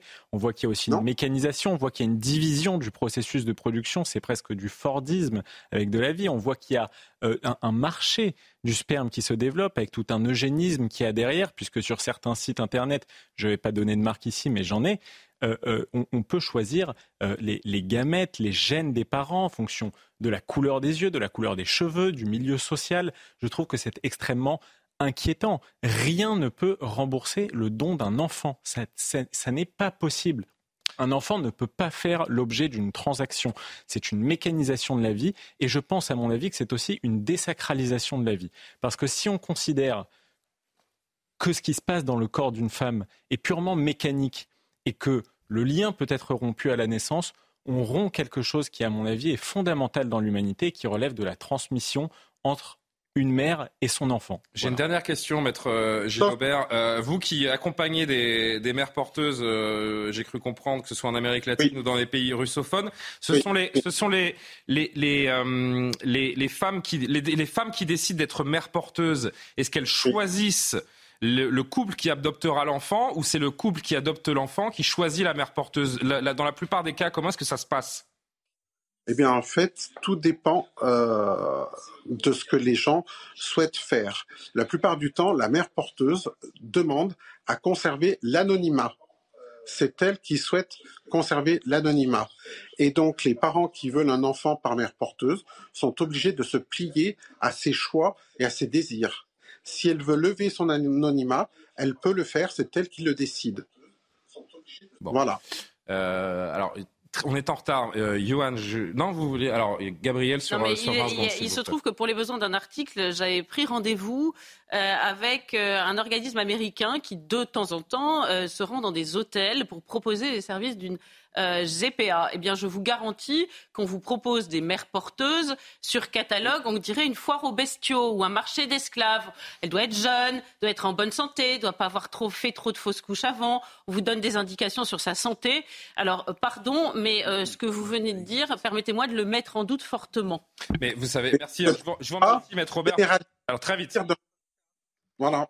Parce que moi, je peux vous dire, par exemple, en Ukraine, les femmes qui sont des mères porteuses ne doivent pas avoir plus de 34 ans. Elles sont obligées d'avoir un enfant déjà avant de faire mère porteuse. En Russie, elles ne peuvent pas avoir plus de 44 ans, etc. Dans tous les pays euh, où il y a des mères porteuses, il y a un encadrement par des lois. Moi, je connais principalement les pays russophones. Par exemple, on sait que ça, on sait que ça existe euh, énormément. Après, euh, je vais vous remercier, hein, maître, maître Robert. Après, on est tous conscient que je ne sais pas quand ce sera, dans 5 ans, dans 10 ans, mais ça me paraît assez inéluctable. J'ai l'impression que c'est le sens euh, des choses. Et il faut... Pas de sens de l'histoire, je suis pas d'accord. Il faut prendre en considération la détresse des gens qui ne peuvent pas avoir d'enfants. Après, le côté éthique mais question. Mais c'est pour ça que moi, je suis tout à fait favorable à l'adoption par n'importe quel couple qui peut satisfaire ce désir d'enfant. Mais il y a certaines valeurs sur lesquelles repose une civilisation. Et une civilisation, parfois, elle doit s'opposer à certains désirs. Débat complexe. Merci maître euh, Aubert d'avoir été euh, avec nous. On est un petit peu en retard, je suis navré. On marque une pause et on se retrouve avec le JT de Michael Dos Santos. Un peu plus de 23h30, soir info qui euh, revient avec le journal de Michael Dos Santos.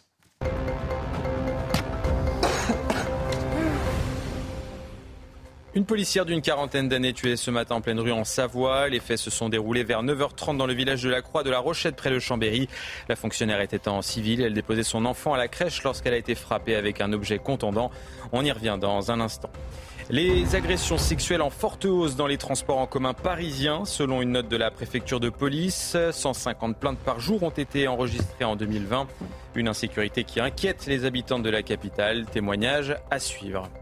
Enfin, Gérald Darmanin souhaite expulser tous les délinquants coupables d'actes graves des logements sociaux. Dans une note envoyée au préfet, le ministre de l'Intérieur précise vouloir rétablir la tranquillité des riverains. Plus de précisions avec notre journaliste Yohann. Et la une, donc après le meurtre d'une policière ce matin en Savoie, Gérald Darmanin a évoqué les moyens déployés pour retrouver le principal suspect. En déplacement à Mâcon, le ministre de l'Intérieur s'est dit déterminé pour retrouver l'individu, ancien conjoint de la fonctionnaire de police.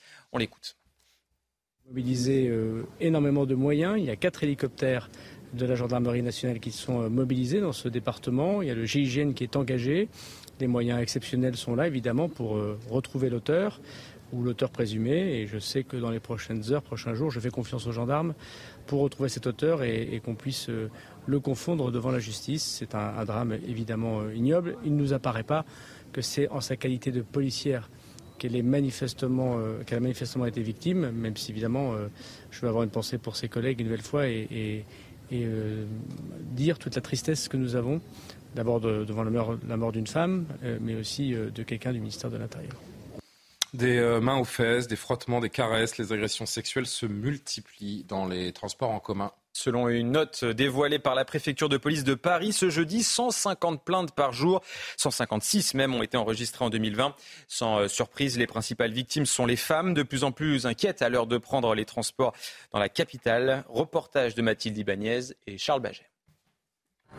Prendre les transports en commun, un vrai calvaire pour de nombreuses femmes. Chaque jour, elles sont des centaines à subir des agressions sexuelles. Mains aux fesses, frottements, masturbation sous leurs yeux, c'est devenu leur quotidien. J'ai été euh, témoin et victime de gestes euh, qu'il est difficile de qualifier vraiment d'agression sexuelle, mais de gestes un peu déplacés. Ça m'inquiète parce qu'il y a des fois où, euh, quand je rentre un peu tardivement chez moi, je mâche, euh, voilà, je, ne mâche pas dans toute sérénité. De plus en plus, il y a des pervers et ils font pas la différence entre les mineurs, les petites filles. Voilà, eux, en fait, c'est juste pour se satisfaire. Selon une note de la préfecture de police de Paris révélée par le Parisien, en 2020, 57 000 plaintes pour violences sexuelles ont été enregistrées, soit 156 par jour.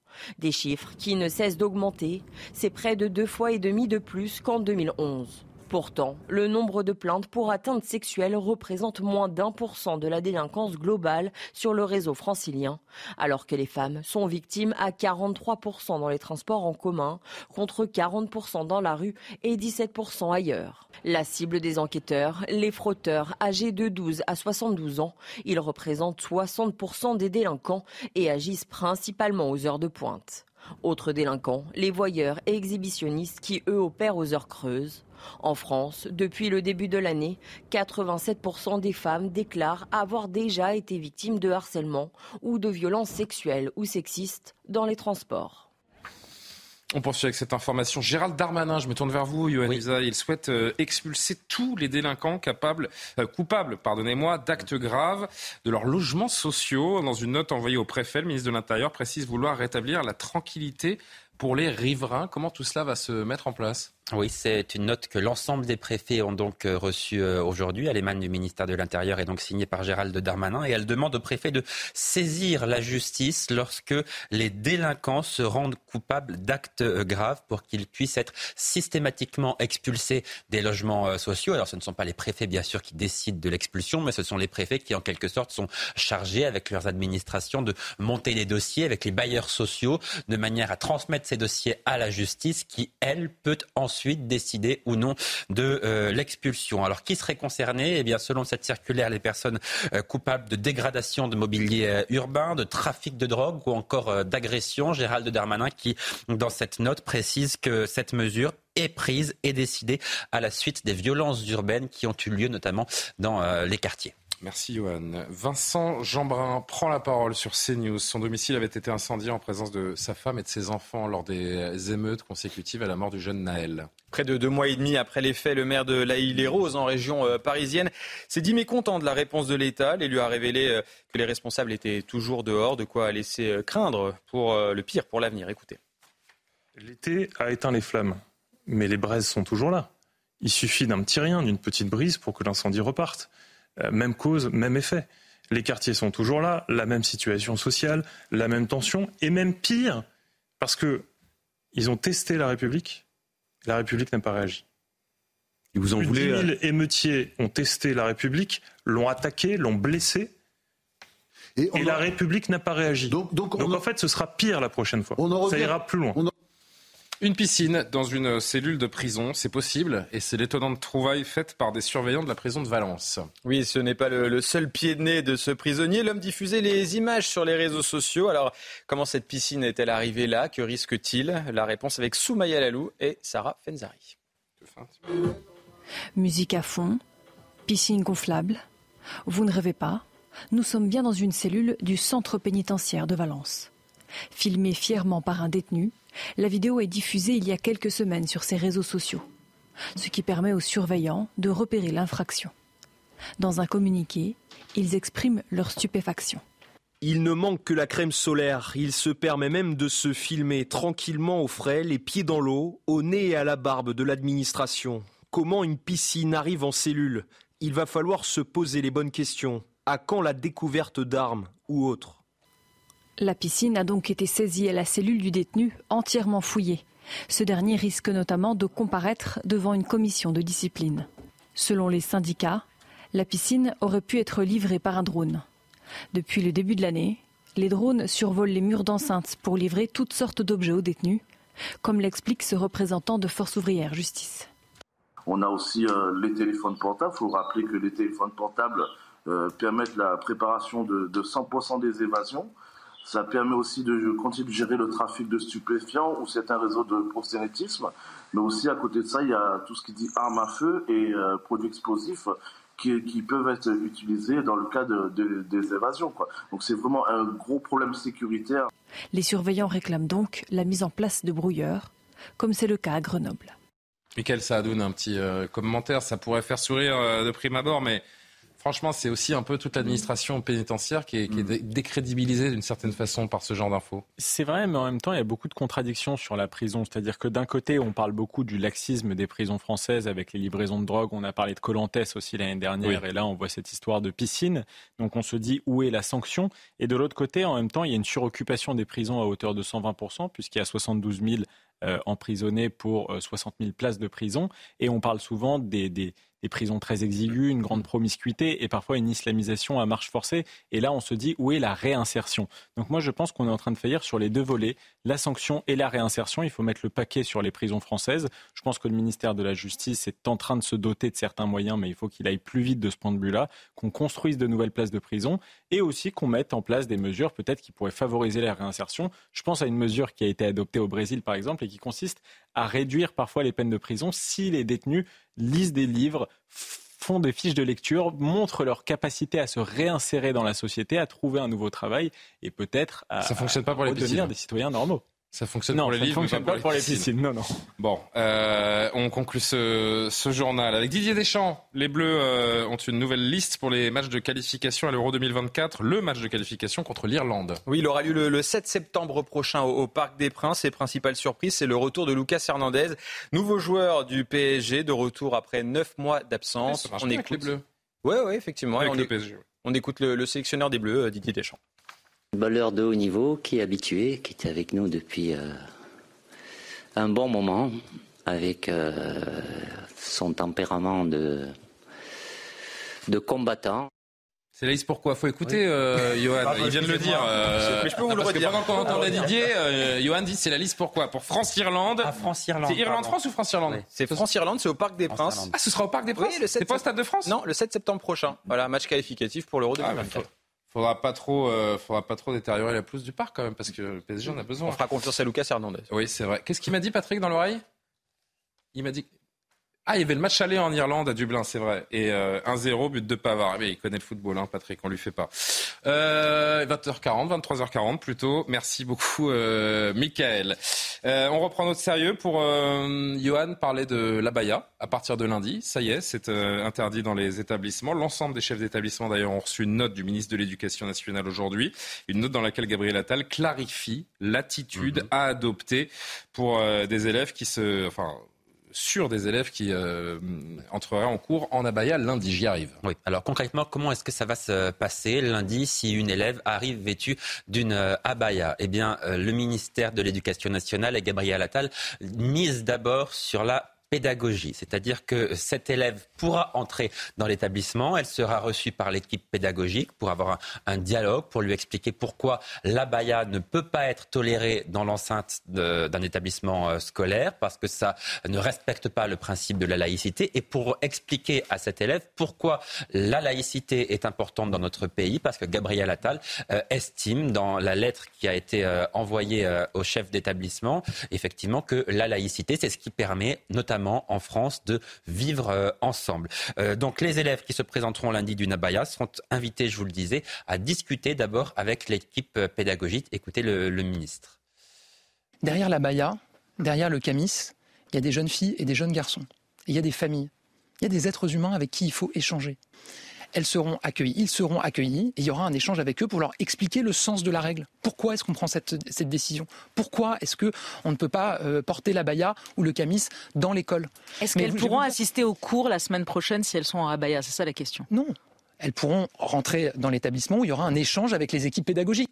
Et puis, Johan, vous êtes procuré également la lettre, euh, la lettre type Mhm. que les chefs d'établissement devront envoyer aux parents des enfants les plus récalcitrants. Oui, parce que si la pédagogie ne fonctionne pas, si certains euh, élèves souhaitent tout de même porter la baya, refusent de l'enlever et persistent à vouloir venir en cours avec euh, la baya, eh bien, dans un second temps, alors à ce moment-là, euh, les chefs d'établissement enverront aux familles de ces élèves une lettre euh, type qu'ils ont reçue du, ministre, qui est signée de la main de Gabriel euh, Attal. On en découvre ici des, des extraits. Hein. Le principe de la laïcité suppose la neutralité de l'État à l'égard de tous les élèves, quelles que soient leurs convictions, etc.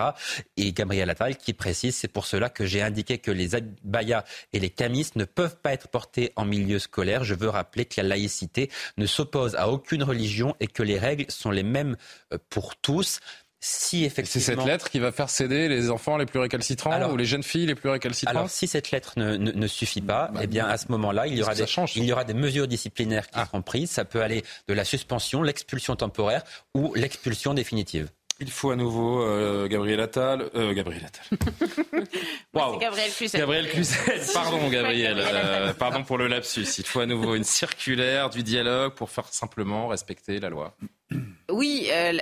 Euh, vous savez, l'abaya, c'est une sorte de hijab de substitution. C'est euh, une nouvelle une provocation euh, qui, qui, revient euh, parce que finalement, euh, c'est une façon d'établir de, de, la visibilité euh, d'un islam conquérant.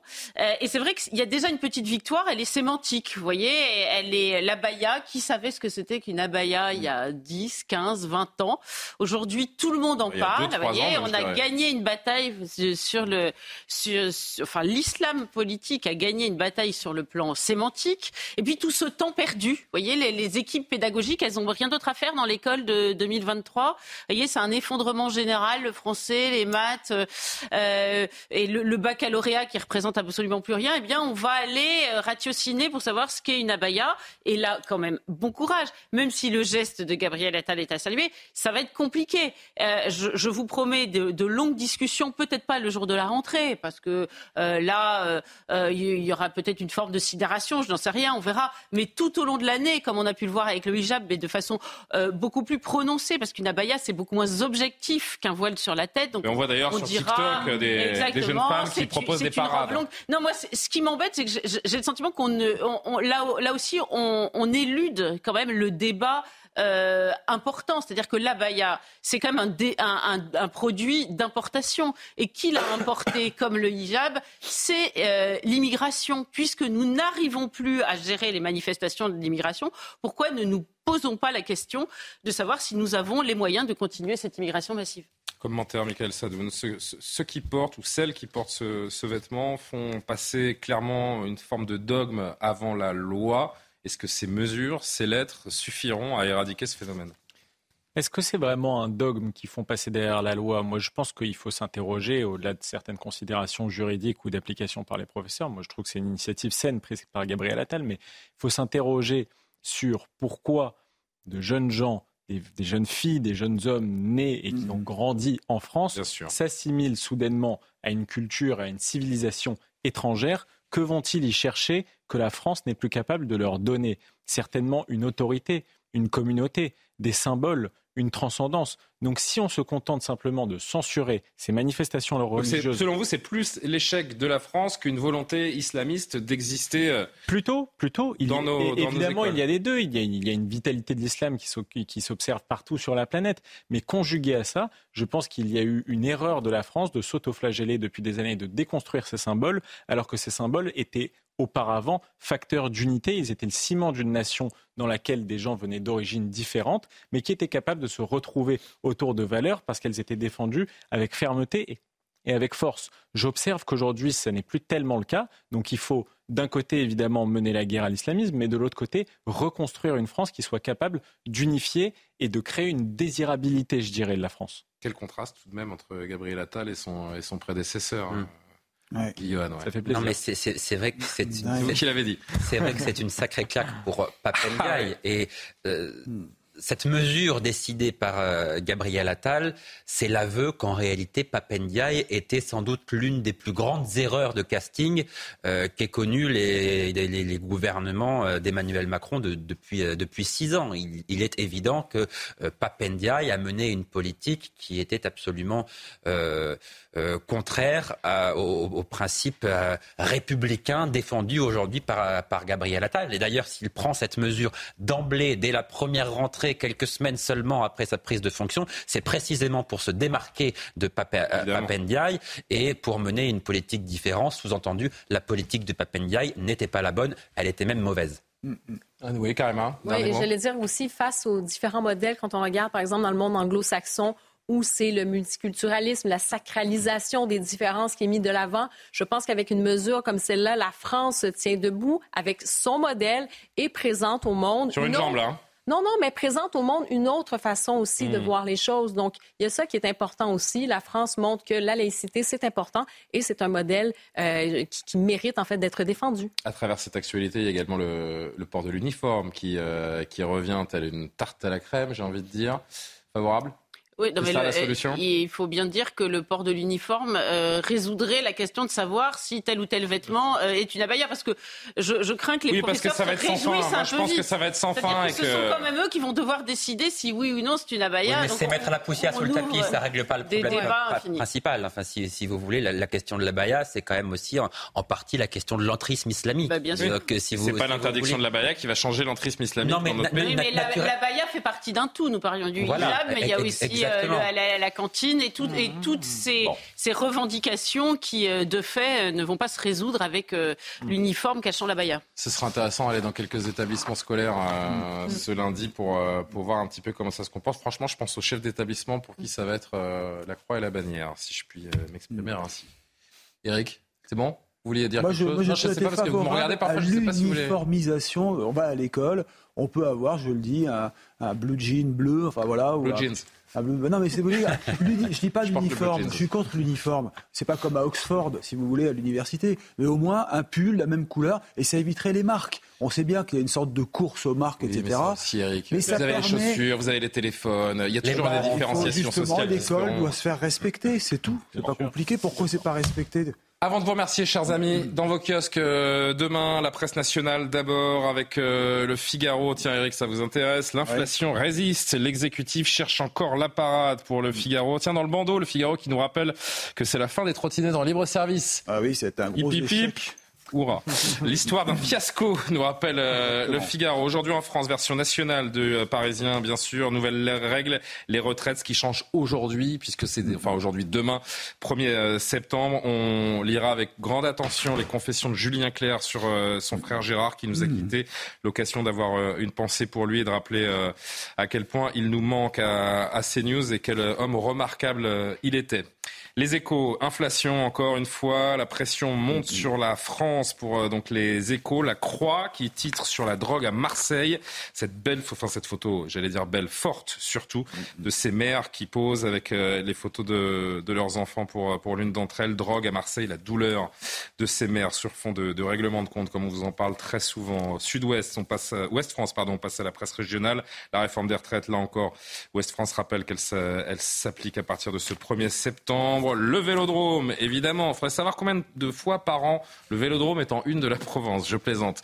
Euh, le pape qui va arriver bientôt, c'est vrai. Le rugby, l'OM, une foire. Septembre, le mois de tous les défis pour Marseille, donc. Et ce magnifique stade, midi libre. Les profs vont-ils signer le pacte, ces fameuses primes contre des missions sur lesquelles revient le midi libre, donc? Sud-Ouest, la baisse des prix. Eric, c'est pour quand? Ben oui, euh, quasiment toute la presse euh, se pose cette question. Et puis les DNA les dernières nouvelles d'Alsace. De quoi est-il sujet À Colmar, on veut des moyens pour la justice, la réforme des retraites. Là encore, les DNA nous rappellent que c'est le jour J. Les assurances d'Olivier Dussopt à suivre dans les DNA. Il est presque l'heure de se quitter. Vous savez qu'il y a une nouvelle tradition dans Soir Info, c'est la, c'est la météo. Et un nouveau jeu, parce que vous savez que c'est quelqu'un autour de cette table qui va faire la météo, mais c'est pas moi qui vais décider. Attention, c'est la régie qui décide, la caméra qui va, euh, qui va tourner, qui va chercher le la personnalité de ce soir qui va ah. présenter la météo et c'est c'est ah, c'est Karima qui s'y colle ce soir. Karima, les cartes pour euh, demain, votre météo du euh, vendredi 1er septembre. On vous écoute. Eh ben voilà, si jamais vous avez envie d'un peu de soleil, pourquoi ne pas descendre sur la côte d'Azur, regardez le grand beau temps avec, euh, je sais pas s'il y aura du vent ou quoi que ce soit, mais le soleil est là. 50 km h dans le nord. Oui, c'est ça. Pour le reste, ben, plus au nord, à, Paris, Paris, Paris. Ben oui, il fait un petit peu frisquet. Hein, que voulez-vous? Parfait pour commencer le week-end, aller peut-être au cinéma, 17 degrés. Vendredi après-midi, un peu de pluie, peut-être même quelques éclairs euh, au nord. Et euh, aussi, bah, pour euh, la moitié, un peu trois quarts du pays, ce sera pas si mal quand même. Mhm. Et quelques vents quand même, voilà. Température demain après-midi. Température demain après-midi, eh bien, ça remonte. 25 degrés à Paris. Au sud, vous avez sur la côte d'Azur autour de 28 degrés. L'île de Beauté, 27. Ah. ah. on aimerait bien être à l'île de Beauté. On les salue d'ailleurs. Je suis un peu dur avec Karima qui est québécoise et qui porte forcément un peu. Pas, si tu pas toutes les villes. Non, mais franchement, Karima, bravo. Je mets en deuxième position cette semaine derrière Johan Usaï qui a quand même été le, meilleur. Qui s'y collera la semaine prochaine? Gabriel, vous la semaine prochaine, je vous sens bien sûr. Euh, je vous ai épargné ce soir, mais euh, merci à Un merci tout particulier à Loubna Daoudi et elle sait pourquoi. Merci à Maxime Fer qui prépare aussi cette émission, à Patrick Urban. Je vous souhaite un très bon vendredi soir. Ce sera en compagnie d'Olivier Kéranfleck, n'est-ce pas? Eh bien, bonne nuit et à bientôt.